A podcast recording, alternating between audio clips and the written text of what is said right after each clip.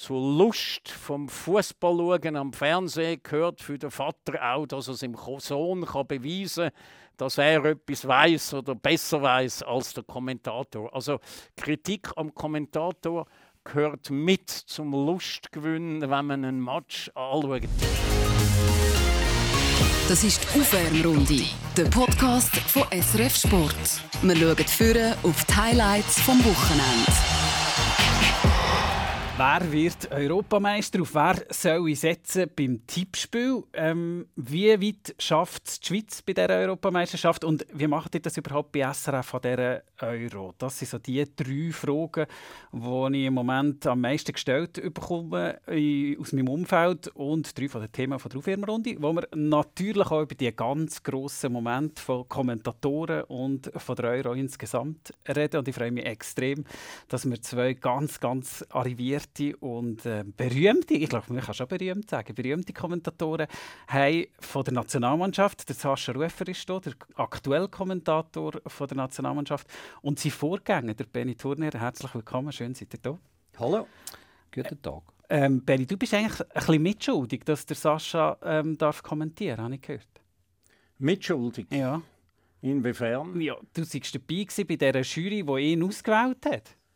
Ja, also es war nicht so eine offizielle Jury, gewesen, aber äh, ich bin schon so lange dabei und habe den Job gemacht und dann hat man mich gefragt, wer findest du, wer geeignet? Und nachher und, ist, und, ist der Sascha gekommen? Ich gesagt, der Sascha und äh, äh, das hat sich dann bestätigt. Und warum der geeignet? Was, was hast du gefunden? Was, bringt Weil er einfach die äh, Persönlichkeit hat, äh, die er in die Waagschale werfen kann und äh, weil er natürlich sprachlich einfach begabt ist. Und wahrscheinlich, ich gebe es zu, äh, wenn man seinen Nachfolger mit kann auswählen kann, dann hat man gerne einen, der ein bisschen ähnlich ist, wenn, wenn man selber war. Also, der auch ein bisschen gerne Sprachspiel hat und so, der auch gerne ein bisschen Emotionen mitträgt. Und äh, ja, äh, nicht immer das Gleiche erzählt, wo auch ein einen Horizont hat, wo über äh, Grund- und Outlinie ausgeht. Äh, dann gibt es im Fall immer weniger. Es gibt immer mehr, die nur einfach aufs äh, Spielfeld schauen. Und wenn du irgendeinen Spruch machst, wie die spinnenden Römer, wenn die Zuschauer zu Rom äh, irgendwie äh, toppen, dann nachher haben fünf Freude, weil das eine Anspielung auf Asterix ist. Und die anderen 95 Prozent sagen, was erzählt er jetzt wieder für einen Scheiß, weil es nicht rauskommt. Oder? Und, und ich finde, es gehört mehr dazu als jetzt. Äh, Penalty-Punkt, Corner und Offside. Lass den Benni nochmal weiterreden. Ja, genau, genau. Ist gut, oder? Äh, eine Ode an äh, Sascha Rufer. Du hast, ne, du hast neben genickt und gelächelt. Ja, ich meine, das ist, ja, das ist schon eine, wie soll ich sagen, eine rechte Ehrerbietung, oder? Wenn, wenn das einer wie der, wie der Benni auch sagt. Ähm, ja, es ist tatsächlich so, dass ich mich immer auch ein bisschen an Benni orientiert habe. Das war immer ein bisschen so. Gewesen. Ich weiss noch, als kleiner Gio äh, hast eben dem Benny Turner zugelassen. Ich war fasziniert von dem, von dem Sprachwitz, den der Benny hatte. Eben, sie spinnen die Römer. Auf diese Idee musst du einfach zuerst kommen. Und das kannst du nur, wenn du belesen bist oder wenn dich ein interessierst für andere Sachen, aber auch, wenn du dich selber und das, was du da unten machst, nicht allzu ernst nimmst. Das ist auch so ein bisschen das Problem, dass, dass, dass ich manche Kommentatoren in der Zeit gehört habe, wo mir wie ein Lehrer hat erklären wie es geht. Und der Benny war dort etwas anders. Gewesen. Der Benny konnte auch einmal Sorry sagen oder der Benny konnte auch lachen über etwas, was vielleicht gar nicht groß aufgefallen ist. Und das hat das Spiel zum Erlebnis gemacht. Und das war etwas Faszinierendes. Gewesen. Ich habe mich auch an dem orientiert. Nicht, dass ich den Benny äh, kopieren das nie. Ähm, aber ich habe eben auch vielleicht weniger im, im Fachjournal Sachen gelesen, sondern ich habe in seiner Zeit am Klaus Zaug seine Wortwitze gelesen und das super gefunden. Ich meine, der im Sport, das war Weltklasse, was er zeigte.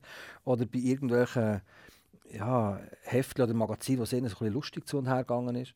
Und, äh, und hat das ein bisschen versucht mitzunehmen, wo der Benny ein bisschen vorgelebt hat. Er ist, der Benny ist halt einfach auch, der ist Kommentator durch und durch gewesen, oder? Der war Teil des Ereignis gewesen. Nicht, weil er sich selber zu dem gemacht hat, sondern weil er einfach echt mit dabei war. Er hat mitgefiebert, du hast bei ihm die Freude gemerkt, du hast aber auch bei ihm die Enttäuschung gespürt und, und das hat es einfach ausgemacht. Das war Benny national und, und und wenn du dir so einen Ruf kannst aufbauen kannst, dann hast du vieles recht gemacht. Und das geht nicht von heute auf morgen, das geht nicht mit einem kleinen Spruch, sondern das geht halt einfach mit wertschafter Arbeit äh, während längerer Zeit. Und was ich vielleicht zum Abschluss noch, noch sage, ähm, weißt so Sprüche machen, das, das ist ja einfach zwischendurch.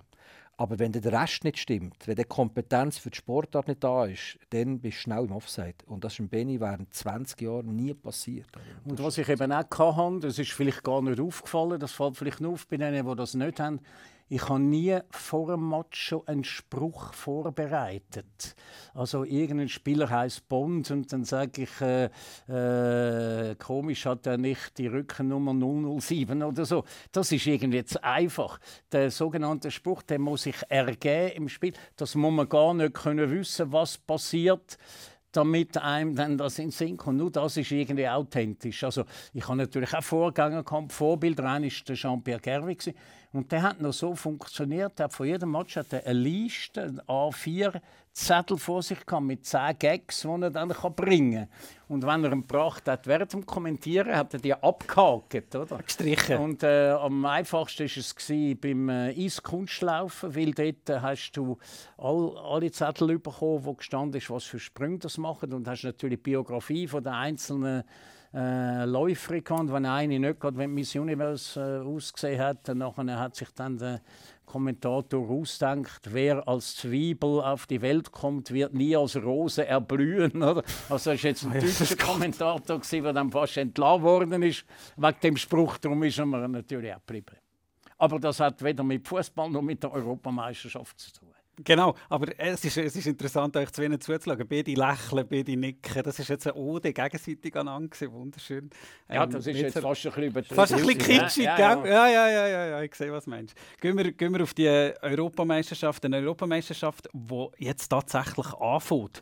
Ja, lange immer gedacht, ja, ist sie da oder ist sie nicht? Das ist die erste EM ähm, wo ja Länder ist. Das ist schon mal speziell gewesen, wegen dem Jubiläum von der, von der UEFA. Und es ist jetzt auch die erste EM, wo, ähm, wo ab, abgesagt oder verschoben worden ist bis jetzt war es ein bisschen die EM von den Problemen. Für dich, Benni, ist, ist die EM, wo man jetzt ein Jahr lang weiter müssen Informationen sammeln Sammelst du immer noch, deine, deine Informationen, deine Nein, Karten ich früher? Ich sammle keine Informationen mehr, aber ich tue mich noch informieren äh, über Mannschaftsaufstellung, also wer spielt, was für Spieler, damit ich...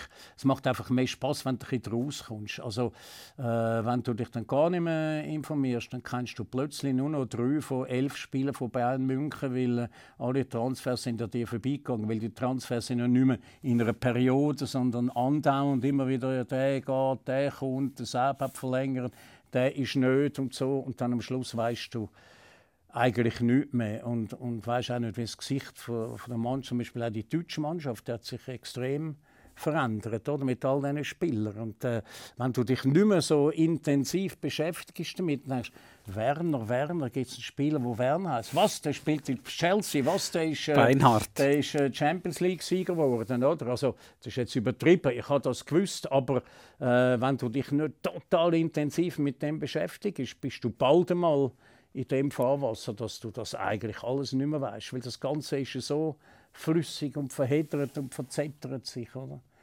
Und dann bist du froh, wenn du dann äh, irgendwann den Kante kennst, weil der hat eigentlich vor zwei Jahren hat auch noch kein Mensch von dem geredet und jetzt ist es der Beste und der Größte und wird mit Frankreich Europameister. Wahrscheinlich, über, über den Favoriten reden wir noch. Ähm, Sascha, für dich hat sich schon einiges verändert, auch die Verschiebung, ähm, nämlich, dass wir jetzt äh, in dieser EM da sind, in der, in der Gruppenphase, also von da aus kommentieren, das kennen wir seit einem Jahr. Ähm, für mich ist der Punkt, was es anders macht, ist, ich kann nicht dort her schauen, wo ich gerne will. Was das wissen viele Leute daheim ja gar nicht. Oder? Die haben ja die haben ein das Gefühl, ah, du sitzt im Studio und dann hast du 17 Kameras genau. und hast super viele Informationen. Oder? Und äh, gleich wie sie ja sagen, ah, die Informationen zu den Spielern, die leuchten dir auf dem Bildschirm auf und dann kannst du die quasi ablesen. Äh, da habe ich noch nicht den Bildschirm. Hast du den? Nein, ich habe noch nicht. Und ah, das, dann, sind die Leute sehr überrascht, wenn man erklärt, eigentlich ist meine Ausstattung gleich wie die bei dir daheim im Wohnzimmer. Wahrscheinlich noch ein bisschen schlechter, weil der Monitor noch ein bisschen kleiner ist. Ich sehe das gleiche Bild wie du und ja keine Zusatzkameras. Das hat ja auch einen Sinn. Weil wenn du einen Spielzug siehst und, und, und ich würde jetzt auf einer anderen Kamera sehen, dass das Gornenfähnchen umgeht, würde sagen, oh, leck mir das Gornenfähnchen umgeht, schau dir das an, dann gibt es sogenannte Text-Bildscheren. Du weißt nicht, von was ich rede, weil du ein anderes Bild hast. Also wir haben die Zusatzinfos nicht. Du bist hier im Studio.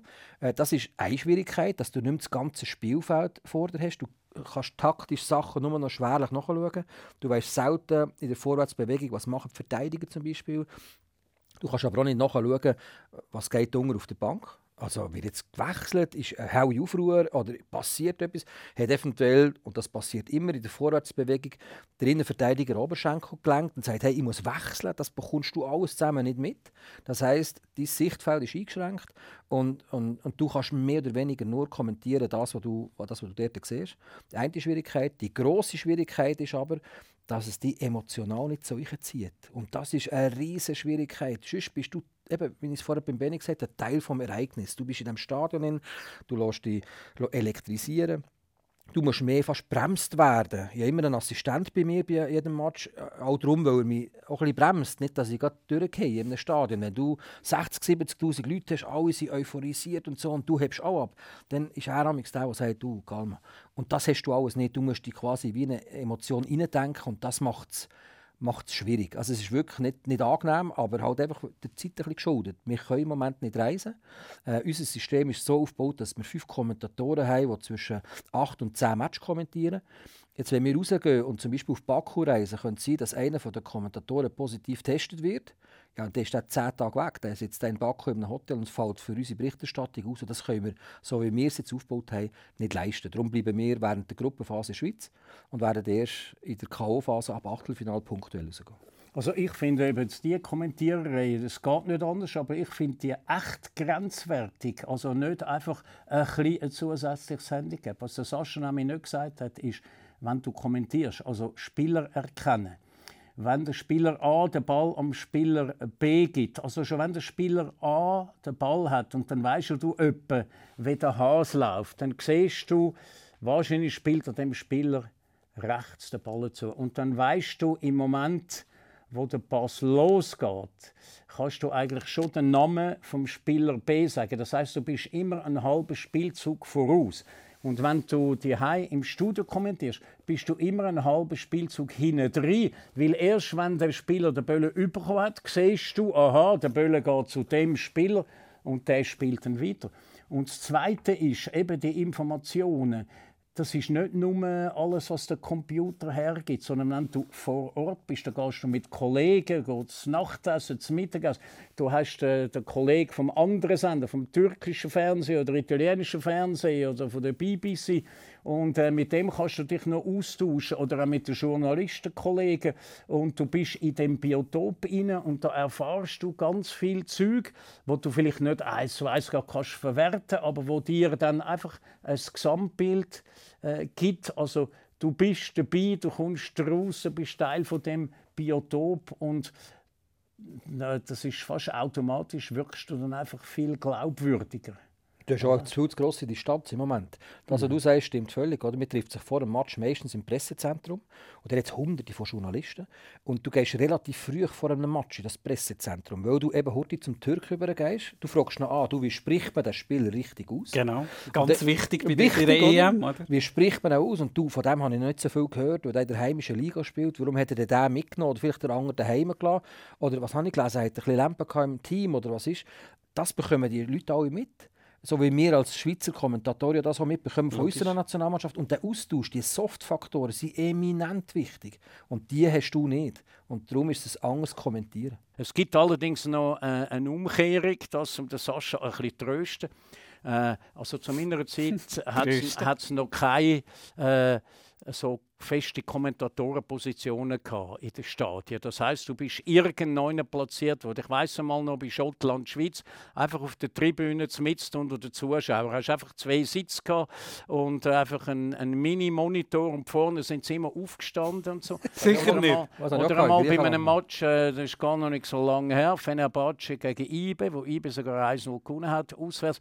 Da bist du einfach hinterst hinten, zoberst auf der Tribüne gewesen und hast einfach die Spieler als Ameisli äh, wahrgenommen. Und wenn du dann so schlecht positioniert bist, das ist dann noch schlimmer als ein kleinerer Monitor als die die Also da hast du wirklich nicht fast und, und keine Chance, die Spieler zu erkennen. Mhm. Und dann äh, nimmst du einfach an, der dort hinten, das ist sicher der rechte Außenverteidiger und so. Und dann, äh, wenn es blöd läuft, zeigt es der gerade Grobplan, dann ist es ein anderer gewesen. Und dann fangst du an Spieler verwechseln und dann sagen sie natürlich die Haie, der Turnherr braucht der Brille und so weiter und so fort. Dabei ist das einfach den Umständen geschuldet. Ich warne aber jedem, dann das als Entschuldigung nachher irgendwie nach einer Kritik äh, ins Feld zu führen, das habe ich nie gemacht. Ich habe das immer geschluckt, weil das bringt gar nichts. Weil, äh, da muss man sich einem klar sein, zur Lust vom Fußball am Fernsehen gehört für den Vater auch, dass er seinem Sohn kann beweisen kann, dass er etwas weiß oder besser weiß als der Kommentator. Also Kritik am Kommentator gehört mit zum Lustgewinn, wenn man einen Match anschaut. Und auch das muss man als Kommentator einfach wissen die EM 2021, was jetzt ist, das ist, ich habe es vorhin gesagt, das ist ein bisschen die WM von den Problemen gewesen. Ähm, wir waren bei Martin Cullen, gewesen, dem Cheforganisator, und der hat gefunden, so zum Thema ähm, äh, Problem. Ja, ich habe das gerne. ich habe das gerne, weil äh, ja, da, wenn ein Problem ist, kann man daran wachsen und äh, dann kann man Lösungen finden und dann hat man Freude, wenn man irgendetwas kann lösen kann. Auf der anderen Seite hat er aber nachher auch gesagt, das habe ich auch noch ähm, außerordentlich gefunden, 2004 hat er seine erste EM gemacht und er hat gesagt, ähm, dann waren sie schon am Anschlag gewesen, und jetzt äh, hat er gesagt... Beim 204 hätte ich das noch nicht können bewältigen Das muss ich sagen, das hätte mit meine, meine Kapazitäten überfordert. So ein später Wechsel, 45 Tage oder 50 Tage vorher, das hätte ich im 204 nicht geschafft. Ich meine, die Umstellungen von, von der Städte, die sie, die sie gemacht haben, es ist schon so eine, eine, eine spezielle EM. Äh, ist, ist bei dir jetzt so EM-Fieber, ist bei euch EM-Fieber rum? Nein. Nein, ist definitiv nicht, da muss man ehrlich sein. Also, hast du auch nicht gehabt. Mhm. Äh, weißt, dem, dem Fußball hat das Elixier fern gefällt. Und damit sind die Emotionen auch weg. Gewesen. Es war an und für sich so ein eine Überbrückungssaison. Gewesen. Komm, wir, wir haben es einfach am Leben, wir haben es einfach am Laufen. Und so langsam sicher nimmst du das Schläuchchen weg. Oder? Du kannst das Beatmungsgerät ein bisschen wegstellen. Und die EM ähm, das wird jetzt der erste grosse Anlass sein, wo es wieder ein bisschen Fan drin hat. Ähm, wie fest denn das funktioniert, weiß ich nicht. Ich höre, dass man unter Umständen sogar äh, das Sound Engineering wieder wird einführen Also wenn 14'000 Leute im Stadion in München sind, tönt es gleich wie wenn 50'000 dort wären. Einfach um daheim eine gewisse Emotion auch überzubringen. Also Beschiss. Ja, es ist natürlich ist es ein bisschen Beschiss, aber es ist halt einfach, das ist das ist ein Ereignis, das eben nicht nur um, um Sport selber geht. Haben das gesehen, Champions League Final ähm, letztes Jahr, das war furchtbar zum Anschauen, weil keine Fans da waren. Es hat ja keinen Wert. Weißt du, du musst dir vorstellen, äh, wenn, du, wenn du einem Fußballmatch bist, bist du Teil des Ereignisses und du erzählst das auch. Ich habe dann, wo das passiert ist, nämlich das gemacht. Ich hatte Stress im Stadion, ich bin drei Tage vorher übergegangen, ich habe dann ein zu viel getrunken und, das.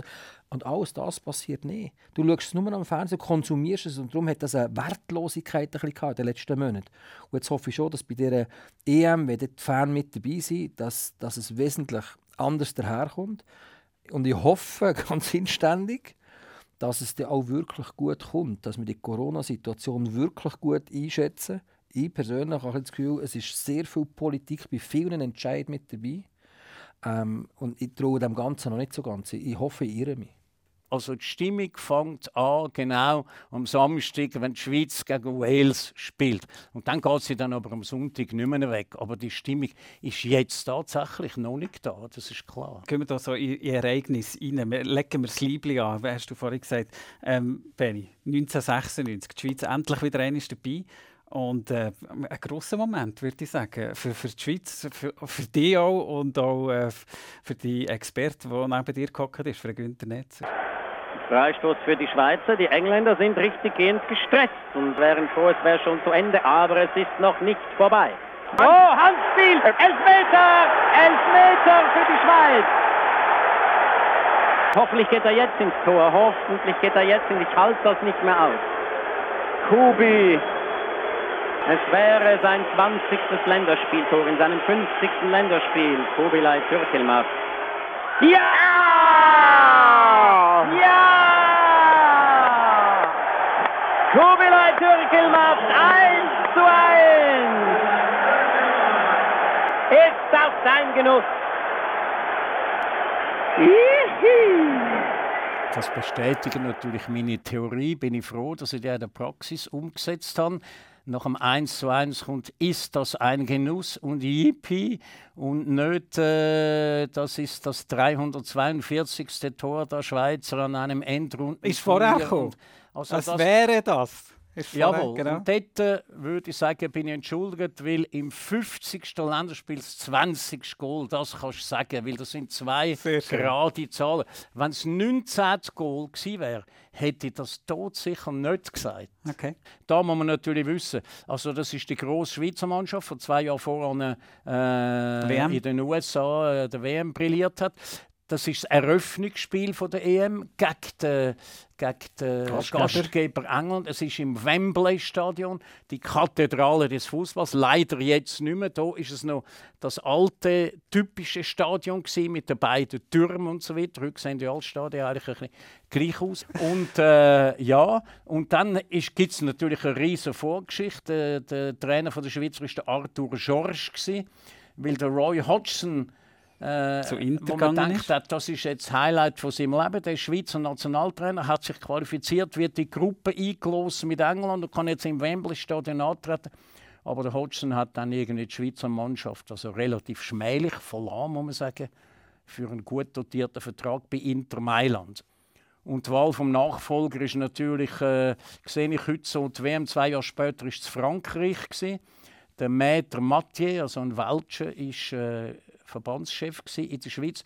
Und der hat eigentlich hier schon nicht an die EM gedacht, sondern nur an die WM zu Frankreich. Und es hat alles müssen irgendwie französisch sein, seine Beziehungen und auch der Trainer, der von Portugies war, aber vorher bei Paris Saint-Germain.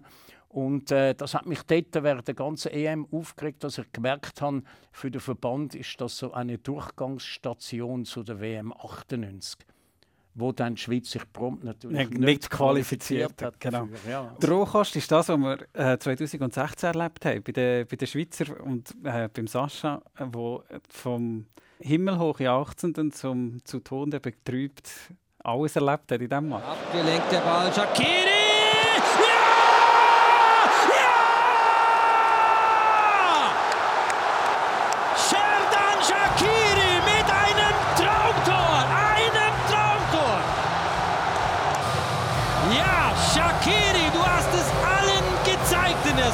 Wir wussten irgendwann mal, irgendwann packt er das Unmögliche aus. Schaut doch diesen Treffer an. Shakiri, Rums, Ausgleich, 1-1. Jetzt Chaka. Chaka. Chaka haut das Ding am Tor vorbei. Wie geht's dir, wenn du das hörst? Ich, wenn ich so, so, so Zeug höre von mir, habe ich manchmal das Gefühl, uh, das ist zu laut oder das ist zu emotional. Wie, wie geht es dir? Wenn ich jetzt das höre, ist bei mir gleich auch das Hörli aufgestanden, weil ich ja. die Szene vor mir ja, habe. Wie der Ball kommt und der Shakiri quer in der Luft ist und, und, und der reinhaut. Und nachher, beim, beim Penalty vom Chaka, kommt nichts.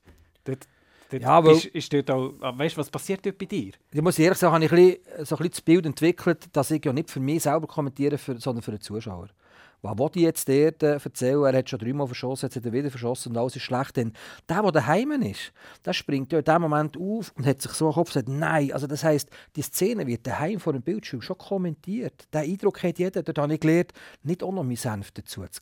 Dann lasse ich es lieber mal sein, weil ich mich eben gleich auch als Konsument von dem Sport sehe in diesem Moment. Dann sage ich halt mal nichts. Weil der daheim hat auch eine Meinung. Und darum kann ich auch Go, Go, Go schreien bei einem Go. Das macht der daheim auch. Wenn wir ehrlich sind, wenn ich nach einem Go schreie oder während einem Go schreie, essentielle Informationen würde raushauen, 15 Go und wieder mit links, er hat schon siebenmal getroffen, das gehört gar niemand, weil die liegen sich alle in den Armen und, und das Bier kommt zu fliegen und so. Also das bringt damals gar nicht so viel. Die Enttäuschung, die gehört natürlich auch dazu. Und ich glaube, die krasseste Enttäuschung, Benny, 2008, EM. Ja, also wirklich. Also äh, gut, 2008 war für mich sowieso ganz ein schlechtes Jahr gewesen. Das war ein Jahr von meiner Scheidung oder? Und das kommt mir eben in den Sinn, weil am 1. Januar haben wir Kollegen mal vom Benissimo haben wir gesagt, Benny 2008, das wird dieses Jahr. Da ist die EM in der Schweiz. Und bis dahin war es eigentlich immer so, gewesen, dass der Organisator brutal weit kam. Die Schweizer sind sehr gut an der WM 2 Jahre voran in Deutschland sind blöd rausgekommen gegen die Ukraine, auch im Penaltyschiessen. Äh, sind eigentlich noch ein besser gewesen, noch ein reifer. Also da hat man wirklich mindestens Halbfinalqualifikation erwartet. Also das ist auch realistisch gewesen. Und jetzt habe ich wirklich das Gefühl, alle haben gesagt, das wird jetzt Benny, das wird als Fußballkommentator dein Karrierehöhepunkt, oder? Und irgendwie hast du das so ein in dir inne und dann ist schon nach dem zweiten Match ist aus. Ich glaube noch nie ein Organisator von der Fußball EM schon nach zwei Spielen draußen gewesen. und das ist schon einfach wirklich eine grenzenlose Enttäuschung. Und wir haben schon angefangen vorher, oder? schon im ersten Match äh, wir haben dir damals zugelassen, der ist der erste Match gegen die Tschechen. Ja, ist schon einmal Alex Frey Und dann ist Alex Frey der grosse Hoffnungsträger, ja, muss raus und du verlierst das Spiel. Das ist, das ist eine unglaubliche Euphoriebremse gewesen, für ja, alle eigentlich. Und äh, wie soll ich sagen, ähm, das, äh, der Rahmen zum dritten Spiel hat ja eigentlich alles aufgezeigt, was bei der Schweiz schief Es hat ja geschifft wie ein Kalb gegen die Türken. Ja, ja. Äh, das ist das zweite Spiel. Ist ja, das zweite. Genau. Das, das war schlimm. Und, und wir haben vorhin deine Stimme angehört, die ist völlig oben runtergekommen. und du bist heute noch enttäuscht. Ja. Mal schnell, wie, wie es dann tönt hat, wo, wo du enttäuscht bist. Und der Ball ist drin. Der Ball ist drin in der Nachspielzeit. Arda Turan hat das Siegestor für die Türken erzielt. Ein Ach. Hammerschlag auf die arme Schweizer Fußballerseele. Das Spiel ist vorbei und damit auch die Euro für die Schweiz. Gegen Portugal geht es noch darum, ein schönes Spiel zu zeigen. Aber es ist dann schon wieder kein Ernstkampf mehr, so wie die letzten zwei Jahre.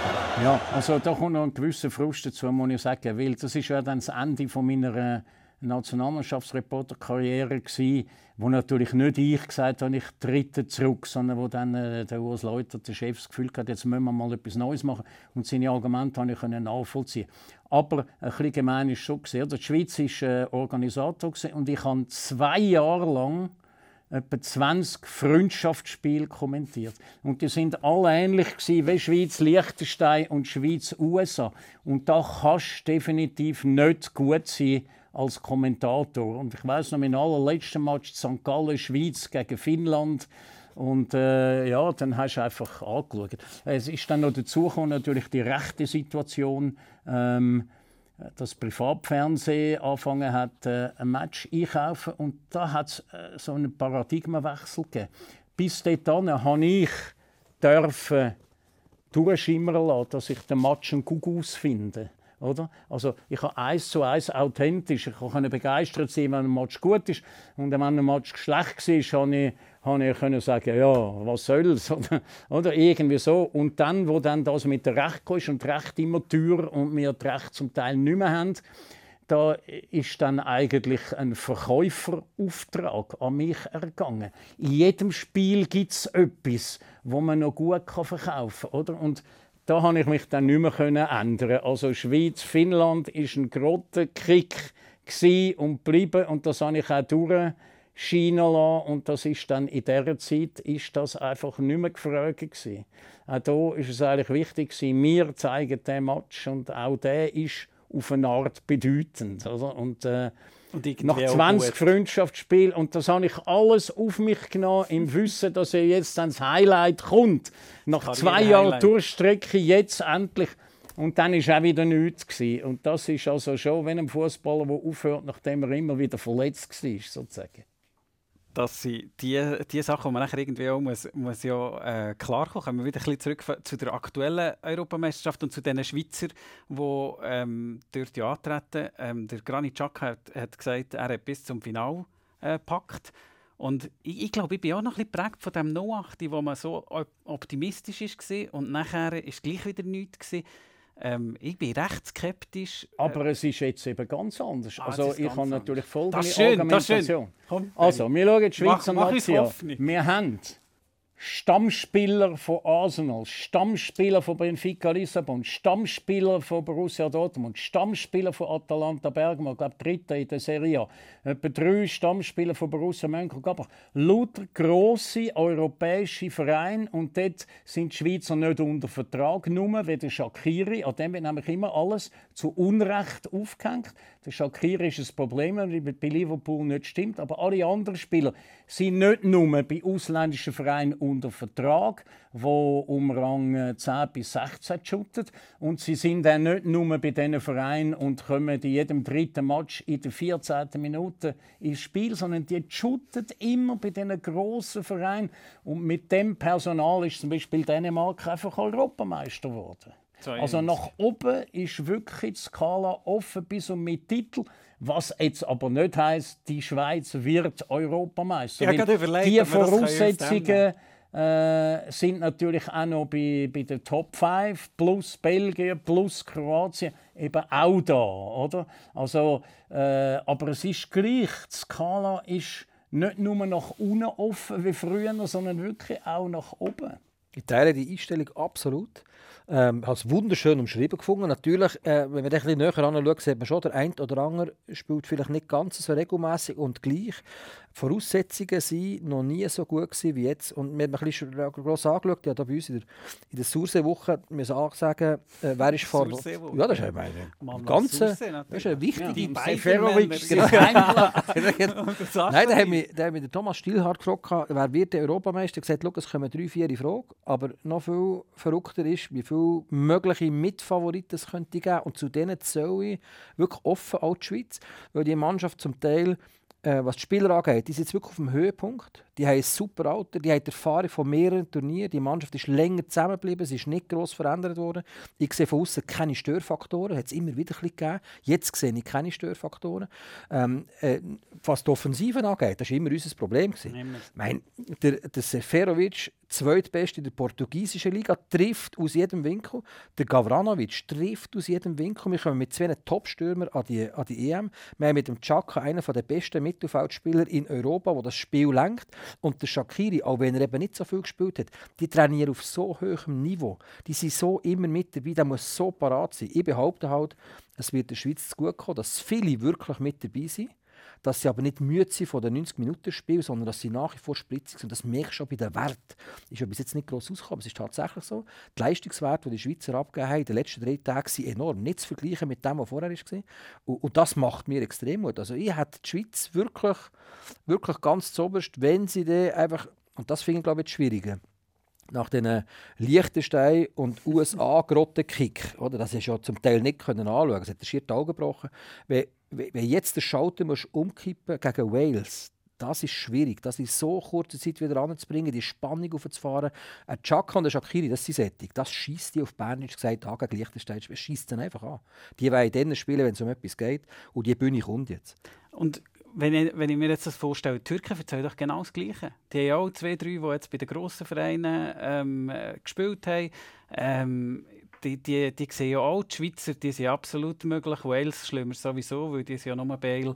Ähm, der grosse Unterschied ist... Selbstverständlich, die müssen shooten. Der grosse Unterschied ist, sagen wir mal drei, vier Namen von türkischen Nationalspielern. Ich habe noch nicht vorbereitet, fertig. Eben, du weißt es nicht. Aber der Chaka weiß man auch, wenn man sich nicht vorbereitet. Shakiri weiß man, Seferovic weiß man, dass die existieren. Jan Sommer weiß man, dass die existieren. Auch wenn man sich nicht vorbereitet. Aber bei den Türken gibt es keinen so einen Spieler, der eine Ausstrahlung über die Türkei aus hat und über seinen eigenen Verein. Du sagst jetzt wahrscheinlich, mal, bei der Bundesliga hat es einen, Moment, spielt jetzt der bei dem oder bei dem und spielt jetzt der im Mittelfeld, du weißt es nicht und du weißt auch nicht, wer der zum Vornamen hat. Und das ist sicher ein super Spieler, aber das ist der kleine, aber feine Unterschied. Und ich denke eben auch, das ist ganz wichtig, das macht eben ähm, sich, wie soll ich sagen, das Benennen von Favoriten extrem schwierig. Denn das letzte Jahr, das dazugekommen ist, wo wir jetzt länger Zeit hatten, hat quasi wie zu einem Umbruch geführt, vielen Orten. Die Deutschen, eine ganz junge Mannschaft, die Türken kennst du fast, äh, fast überhaupt nicht, Kroaten, die Überalterung ist auch weg, da so plötzlich neue Spieler mit dabei.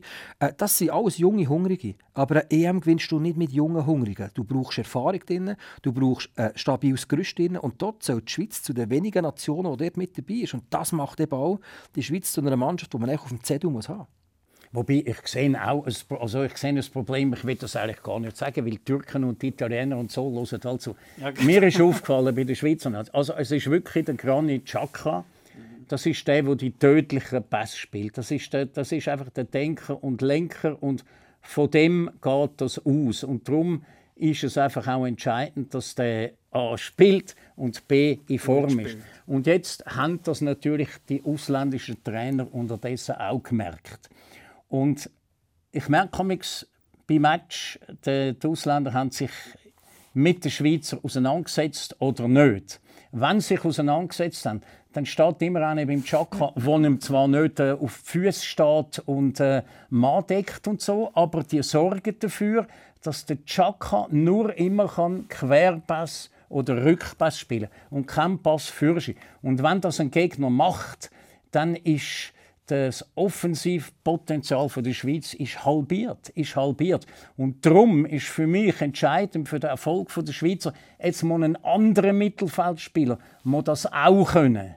Und das ist ein bisschen das Handicap der Schweizer in den letzten zehn Jahren, dass all die Gemeilis, dort mal noch Memedi äh, und so weiter, die, die sind alle super im Mittelfeld zum Absichern und zum sicheren Passspiel, aber keiner hat das Mini-Geniale. Das ist auch beim Hakan Yakin, der zwar keine Kondition hatte und nichts, aber der war unverzichtbar. Das ist hier an der EM 8 der Einzige, der die besser spielen können. Und das ist, wenn die Schweizer das Problem lösen können, dass sie auch gefährlich sein können, wenn äh, der Gegner den Chaka aus dem Spiel nimmt, dann ist wirklich nach oben alles möglich. Aber das muss ich, und da bin ich nicht sicher, ob der Zakaria jetzt da der große. Freuler. Ja, Freuler, ich finde eben, dass die Assistenten besser geworden sind in den letzten zwei, drei Jahren. Und dass der der grosse Sprung passiert mhm. ist bei den Schweizer. Du sagst es völlig richtig. Den Chuck hast du früher isolieren oder ist das Schweizer Spiel gegen vorne eigentlich inexistent gewesen. Aber jetzt hat er Assistenten, die passen. Der Freuler ist eine riesen Entdeckung, eine unglaubliche Maschine. Und der kann die Pässe auch spielen, wenn er sich das zwischendurch erlaubt. Er sichert für, für, für den Chaka zwar ab, er, er hält ihm quasi die anderen ein bisschen vom Leib, aber er kann Verantwortung übernehmen. Darum, ich finde, die Assistenten der Grossen, die sind stärker geworden in den letzten Jahren und darum ist das Schweizer Spiel insgesamt auch besser geworden. Und was auch besser geworden ist, ist eben, dass der sogenannte zweite Anzug, der ist eben auch viel besser geworden. Also manchmal tut es mir richtig leid für einen Zuber oder für einen Fasnacht, dass der nicht von Anfang an dabei ist, weil es noch bessere hat. Aber sollte sich jetzt irgendeiner verletzen, es muss ja nicht gerade der Chaka sein, Nein, lieber nicht. dann nachher kann der zwar nicht 1 zu 1, aber wenigstens 0,9 zu 1 ersetzt werden. Und vorher ist das dann noch 0,5 zu 1 gewesen. Und das ist eben für ein Turnier auch wichtig. Ein Turnier, das am Schluss wieder gleich von einem Grossen ähm, gewonnen wird, glaube ich.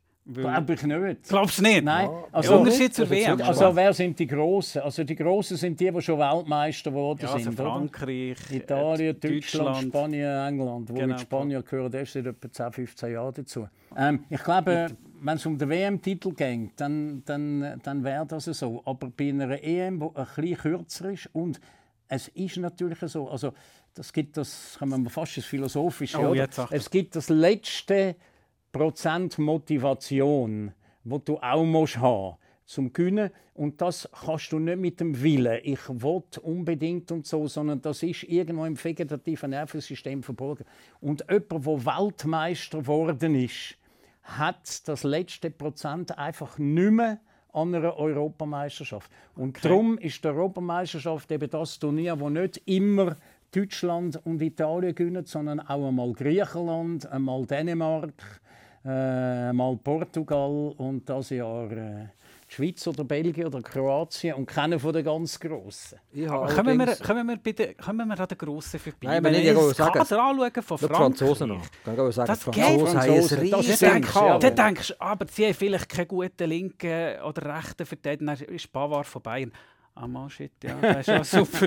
Und ja, nachher, ja, aber die Innenverteidigung... Ja, das Problem bei den Franzosen wird es anders sein. Die schlagen sich selber. Ja. Oder wenn du so viele Stars hast und so viele tolle Fußballer hast und die werden gehypt, die Jungen, die jetzt in der Nationalmannschaft drin sind, haben auf dem Transfermarkt mittlerweile schon wieder Preise erreicht, die unfassbar sind. Da geht es um neue Verträge. Äh, die können sich unter Umständen selber schlagen, wenn sie wieder Lampen haben. Und das sind die Franzosen, Franzosen bekannt. Die immer wieder ein bisschen Lampen. Ich glaube auch, dass die Italiener eben ein junges Team haben, das vielleicht nicht ganz auf der Rechnung hast, weil du bei den letzten Weltmeisterschaften vielleicht auch nicht gesehen hast. Äh, die Holländer würde ich jetzt nicht wegstecken, wenn ich sehe, wie die geschootet haben in den letzten paar Matches. Äh, da kommt etwas Jungs an, oder? Da darf man nicht überrascht sein, wenn man sieht, was in den letzten zwei Jahren transferiert worden ist in die grossen Ligen. Dann weiß man, was dort für Potenzial herkommt. Also um die Grossen kommt man nicht um. Da bin ich definitiv der Meinung, weil die haben eine Erfahrung mit dabei, die sie ausspielen können. Also Und fürs Tippspiel, also Frankreich sind wir uns einig hier, ähm, die sind ganz vorne mit anzusiedeln. Und jetzt, jetzt Also legen nach, ja, legen ich, sage, ich sage jetzt etwas absolut Unoriginelles äh, und durch das wird es schon originell. Der EM-Final ist der gleiche Final wie der WM-Final. Das heißt Frankreich gegen Kroatien. Okay, das ist eine Ansage. Sascha? Ähm, ich habe jetzt noch nicht ganz mit dem Weg von den einzelnen Mannschaften auseinandergesetzt. Wir sind noch so ein Gruppenphase. Drin. Äh, ich glaube aber, dass äh, Frankreich auf eine, auf eine Zettel muss nehmen Definitiv. Und ich persönlich habe ein bisschen das Gefühl, dass äh, die Holländer und auch die Engländer, auch wenn man mir das Die Engländer immer, auch Ja, aber jedem Turnier. Jetzt musst du sie vornehmen. Ja. Es ist so, dass die an der letzten WM schon gezeigt haben, was geht. Es hat ein. Umdenken stattgefunden, auch beim Verband, auch bei der Premier League. Die Spieler spielen plötzlich wieder auf wichtigen Positionen. Lang sind die Positionen der Premier League von Brasilianern oder echt von den Weltbesten besetzt gewesen. Das hat ein bisschen geändert. Du hast plötzlich äh, junge Typen wie der, wie der Foden oder andere, die hervorragenden Fußball spielen. Ich meine, du siehst so in Europa, wer in der Champions League vorne mitspielt, wer in der Europa League vorne mitspielt. Das kommt nicht von ungefähr und ist nicht nur darum so, weil, weil, äh, weil Ausländer dort hauptsächlich den Ton angeben. Darum, die Engländer habe ich auf der Liste. Äh, die werden weit vorkommen, genauso wie, wie die Holländer. Ja. Die Deutschen sehe ich nicht und die Kroaten finde ich, die, die, die, die EM geht für die Kroaten drei Wochen zu lang. Drei Wochen zu lang. Sie mögen nicht. Eine Geschichte müssen wir noch loswerden, Sascha. Erzähl die Charleroi-Geschichte. EM, das? EM, EM 2000, ist Weltklasse. Holland. Ja, Holland und Belgien. Und ich weiss, ein Spiel war in Charleroi. Ähm, ein wichtiges Spiel gewesen mit, den, mit den Engländern, die dort gespielt haben. Ich glaube, gegen Rumänien, bin ich ganz sicher. Äh, und Charleroi hat sich etwas überlegt, er hat sich rausgepützelt und hat gesagt, wir die sämtliche Strassenschilder, die schon ein bisschen vergilbt sind und ein bisschen verbühlt, die nehmen wir weg und wir ersetzen durch neue, damit es ja wirklich gut kommt. Und wir haben dann, äh, kurz bevor es losgegangen ist, die Strassenschilder alle abmontiert und gleichen Tags gemerkt, die neuen werden noch gar nicht angeliefert, die sind nämlich nicht fertig produziert. Das hat zur Folge gehabt, dass bei dem ersten Spiel nicht eine einzige Strassenbezeichnung da oben war. Du hast echt nicht gewusst, wo du bist. Und du hast auch nicht gewusst, wo du musst durchlaufen musst, wenn du vom Bahnhof Richtung Stadion gegangen bist. Das hast du einfach nicht gehabt. Also das ist, äh, das ist eine lustige Geschichte. Und, und Smartphone nicht, oder? Nein, Also, ich meine, das iPhone ist 2006 gekommen und im 2000 hast du die müssen durchfragen. Du hast es ja schon ein bisschen gewusst, weil die Sicherheitsbedingungen oder die Sicherheitssituation ist angespannt war. Überall hat es Gitter gehabt, Polizisten. Also es ist schon ein Kennu in Richtung Stadion. Gitter nachher eigentlich. Aber, äh, aber äh, Strassenbezeichnungen, das hast du können vergessen. Und, und äh, deine Geschichte hat mir auch gefallen, wo, wo man vorher Schweden. Ukraine. ja, da schwitzisch Blut Das, und härte, das Tränen. härteste, das härteste Spiel von deiner vor allem, Karriere. Also, dort habe ich dann endgültig gelernt, wenn irgendeinem Kollegen ein riesen Bock passiert, sage ja nie, also das kann mir nicht passieren. Es gibt den Jan Hiermeier selig, der hat äh, in den ganz frühen Zeiten noch vor mir hat der Fußball kommentiert und äh, Liverpool ist die große Mannschaft gewesen in der Champions League, dort mal Europa Cup der Meister und er hat immer Liverpool kommentiert und hat immer rote Libri angehabt. Und irgendwann hat er das englische Cup Final kommentiert, Liverpool gegen Manchester United. Und da hat er sich gar nichts überlegt, wo die Mannschaft aufs Feld sind. Für ihn ist klar gewesen, die Roten sind Reds. Liverpool wie immer. The Reds, oder? Blöderweise sind die Liverpooler an dem Tag die Weißen und äh, Manchester United die Rot. Und er hat eine Halbzeit lang, weil die Spieler hast du noch nicht so kennt, oder? Du hast eigentlich nur den Kevin Keegan kennt. An dem hat man dann der arme Jan auch aufgehängt, eigentlich zu Recht, weil also der Keegan, das ist, das ist wie heute Ronaldo, oder? Also wenn du den siehst, dann weißt du, das Liebling, das der anhat, das ist Portugiesisch, oder? Aber das ist jetzt eigentlich nur die Einleitung für Jawohl, deine, das ist die Leitung. Das habe ich dann gedacht, an der letzten Euro, wo ich war, 2012, war Ukraine gegen Schweden. Ukraine einfach gel-blau. Also die Ukraine hat ausgesehen wie Schweden, wo ich etwa 20 Mal kommentiert habe. Oder? Und Schweden haben irgendein anderes Lieber gehabt. Und ich habe es zwar nie verwechselt, aber ich habe immer wie eine innere Blockade gehabt. Und vor allem, wenn du im Stress bist und denkst, oh, welches ist Nummer 23, dann schaust du auf die Liste und dann schaust du garantiert bei der falschen, weil wer ist Skala 23? Da schaust du automatisch. Bei Schweden wäre es Nummer 23, oder? Und das ist ein brutal stressiger Match für mich, obwohl der nicht sonderlich interessiert hat, eigentlich Schweden gegen Ukraine. Aber 90 Minuten lang habe ich mir immer äh, im Geist müssen sagen, die Galen sind Ukraine, die Galen sind Ukraine, oder? Und dann noch plötzlich sagt die, die Galen sind Schweden. Nein, die Galen sind Ukraine. Und das, das, das sind ekelhafte Matches. Äh, so. Vor allem bei zwei Mannschaften, wo du eben auch nicht jeden Spieler kennst, oder? Ganz kurz zum Abschluss. Ähm, der Euro kommt. Gibt es etwas ganz Spezifisches, wo, wo dich drauf freust? Nein, ich freue mich grundsätzlich, das Kribbeln kommt dann schon. Weißt, wir haben es, wie es der Benny eingangs gesagt hat, im Moment haben wir das Kribbeln noch nicht. Aber das kommt, das kommt definitiv. Und, und dann, dann fieberst du mit und dann bist du drin. Das Schwierige ist eigentlich immer die Tage vor der EM. Weil du, weil du musst so ein bisschen den Eingang finden in die emotionale Zone, oder? Und jetzt, wenn du daheim... vorbereitet. Ja, du bereitest dich Mit dem kommt dann die Vorfreude. Mhm. Aber du suchst es immer noch. Es ist immer noch so ein bisschen weiter weg. Und wie, wie komme ich jetzt dazu? Es ist, hat viel mit Papier und Vorbereitung zu tun. Und jetzt, wenn du daheim bist, stelle ich fest, das ist noch doppelt schwierig. Weil wir bereiten uns daheim vor, weißt, dann schaust du aus und sagst, oh, im Garten sollte ich das noch jetten mm. und du, die Platte ist noch schief, und eventuell noch schnell einkaufen. Gestern nicht... geschnitten statt vorbereitet. Ja, eben so, das, das merkst du einfach. Also du kommst nicht so rein, aber das kommt und dann ist das Kribbeln da und dann ist Fokus. Also ich muss im Moment schauen, dass ich nicht ins alte Hamsterrad zurückgehe, äh, weil alle haben die Idee, mich äh, einzuladen für eine Talkshow, für, also da bin ich ja auch, ja. oder? Lauter Sendungszeug, oder? Äh, da habe ich den Plausch, weil, weil ich da wieder Part of the Action bin. Aber Gott, vertelle irgendwann sollte ich dann wieder schlafen. Also es ist wie früher und das muss eigentlich definitiv nicht mehr sein, weil ich bin 71 oder? und ich brauche zwischendrin brauche ich meine Ruhephase. Aber jetzt ist klar, für mich ist jetzt die EM ist ja so ein Saison, oder? Also nach der ganzen Pandemie, Lethargie, wo du eigentlich nur noch die hockst, wo du nicht einmal mehr in ein Restaurant kannst mit Kollegen das Zeug besprechen, ist jetzt irgendwie geht's los und jetzt äh,